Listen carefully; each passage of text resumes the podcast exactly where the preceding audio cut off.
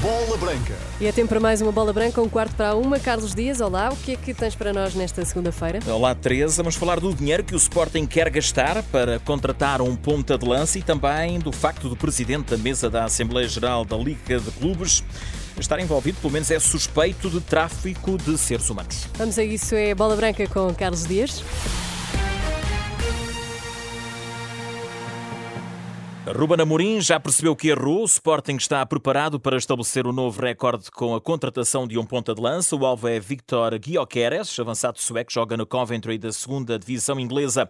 Os Leões estão dispostos a chegar aos 20 milhões de euros, batendo assim o recorde de compras, que neste momento está nos 16 milhões, com a aquisição de Paulinho. José Eduardo, antigo jogador e dirigente do Sporting, considera que o técnico Ruben Amorim já percebeu que errou não contratar mais cedo um ponta de lança de relevo. Os grandes homens têm todas as convicções, são homens de convicções e acreditam nas suas convicções muitas vezes cegamente. Mas os grandes homens são aqueles que aprendem com os próprios erros e neste caso o Rubem Amorim já percebeu e daí a inflexão que está a acontecer que é uh, a vontade clara por parte do clube no sentido de se apetrechar em termos de, um goleador é evidente que, que o, uh, nós, a acontecer isso, a equipa ficará muito mais bem servida.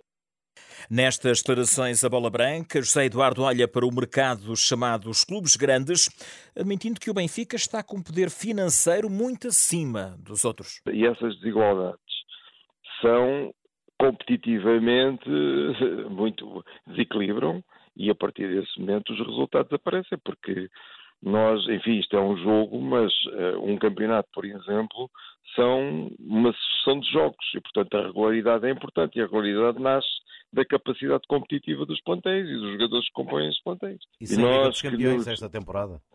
Pois, por exemplo, e a Liga dos Campeões, para além do prestígio que tem, é, acarreta também muito dinheiro, muito capital, que depois possibilita que clubes e não é só o Benfica, clubes por preço muito fora possam contratar jogadores com grandes capacidades. É? Para José Eduardo, o Sporting continua agarrado a um modelo ultrapassado, é preciso admitir a entrada de investidores e dá alguns exemplos. O Estado Amador é um clube que estava perdido, não é? Estava perdido, ninguém pensava que ia, ia, ia renascer e com o esforço de muita gente, uh, mas a verdade é que cá está, cá temos lá gente com capital a entrar no clube e a fortalecê-lo. E agora, com certeza, que vai reforçar o Casa Pia, o Braga, o Guimarães, enfim, já estão aí nesse caminho nós no Sporting continuamos a dizer o clube é dos sócios. Não é nada dos sócios.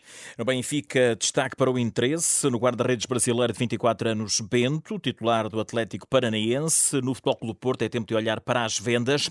A SAD Azul e Branca tem de encaixar dinheiro até ao final deste mês de junho.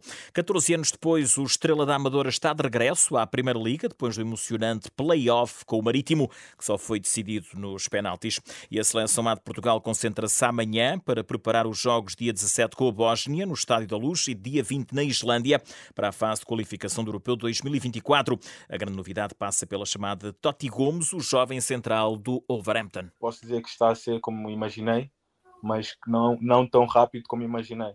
Como, como é óbvio, quando estava no Estoril, sempre sonhei e sempre pensei que iria acontecer, este dia iria chegar, mas não tão rápido o processo como, como tem sido agora mas o facto de, de eu ter sido sempre muito trabalhador e querer sempre mais, uh, acho que não me surpreende, não me surpreende muito até. Há muito mais, muito mais ainda para, para vir. Acho que ainda consigo muito mais. Totti Gomes em declarações ao jornal Record. A seleção de sub-21 continua a preparar a sua participação no Campeonato da Europa. O médio do Almeria, de Espanha, Samuel Costa, falou esta manhã aos jornalistas e falou do jogo de dia 21, a estreia frente à Geórgia, um dos países organizadores. Estamos preparados para a melhor Geórgia possível. sabemos que a Geórgia é um adversário tão bom como os outros do grupo.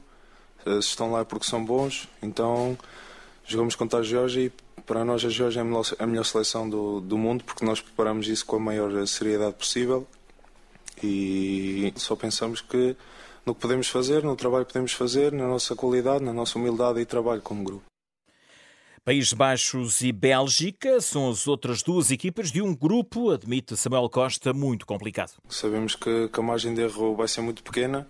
Temos que, nós como equipa, temos que cuidar de todos os detalhes, temos que tentar ser uh, o mais perfeitos possível no nosso trabalho.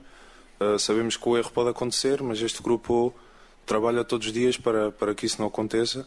E pensando na, nos Países Baixos e na Bélgica, neste momento não, não nos está na cabeça, neste momento só não nos está na cabeça a Geórgia. Os inspectores do Serviço de Estrangeiros e Fronteiras do Norte estão a realizar buscas eh, em casa do presidente da Assembleia Geral da Liga de Clubes, Mário Costa, por suspeitas de tráfico de seres humanos. A informação é avançada pelo jornal Expresso. O CEF suspeita do envolvimento do dirigente em negócios à margem da lei com jovens jogadores de futebol oriundos do Extremo Oriente e também da América do Sul. É deste fim de semana a denúncia da presidente da Confederação de Ação contra o Trabalho Infantil. Em entrevista à Renascença, à Eclésia, Fátima Pinto afirma que há clubes de futebol que deixam jovens jogadores praticamente ao abandono. Entretanto, há minutos já eh, reagiu a Liga de Clubes eh, em comunicado, onde se pode ler, surpreendida pelas notícias veiculadas que envolvem o presidente da mesa da Assembleia Geral da Liga Portugal.